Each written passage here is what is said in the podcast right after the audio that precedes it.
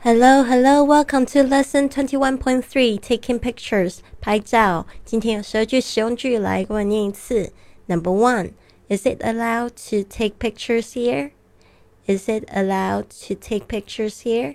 这里可以拍照吗？Is it allowed to take pictures here? Two, may I use a flash? May I use a flash? 我可以使用闪光灯吗？May I use a flash? Three. May I videotape? May I videotape? 我可以摄影吗？May I videotape? Four. I like to have these pictures developed. I'd like to have these pictures developed. 我想要看到这些照片冲洗出来。I'd like to have these pictures developed. Five. What size of print would you like to have? What size of print would you like to have? 你想要什么样的冲印尺寸呢？What size of print would you like to have? Six. I want these pictures in size five by seven. I want these pictures in size five by seven. 我想要五乘七的相片。I want these pictures in size five by seven. Seven. Regular will be fine. Regular will be fine. 普通的就可以了。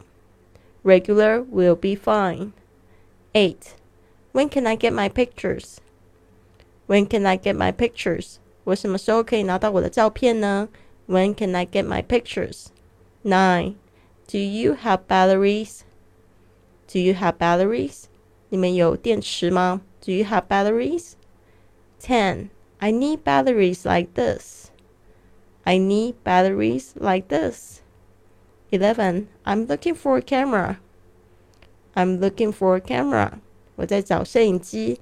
I'm looking for a camera. 12. What type of camera are you looking for? What type of camera are you looking for? 你在找什么样的摄影机呢？What type of camera are you looking for? 好的，这是今天的十二句实用句。别忘了，只有参加我们训练营的朋友们可以听到 这一节课的精简版本哦。如果想要知道下一期的今这个训练营是什么时候开始呢？你可以就是关注一下我的公众微信账号是贵旅特，贵是贵重的贵，旅行的旅，特别的特就可以啦。I'll see you soon. Have a wonderful day.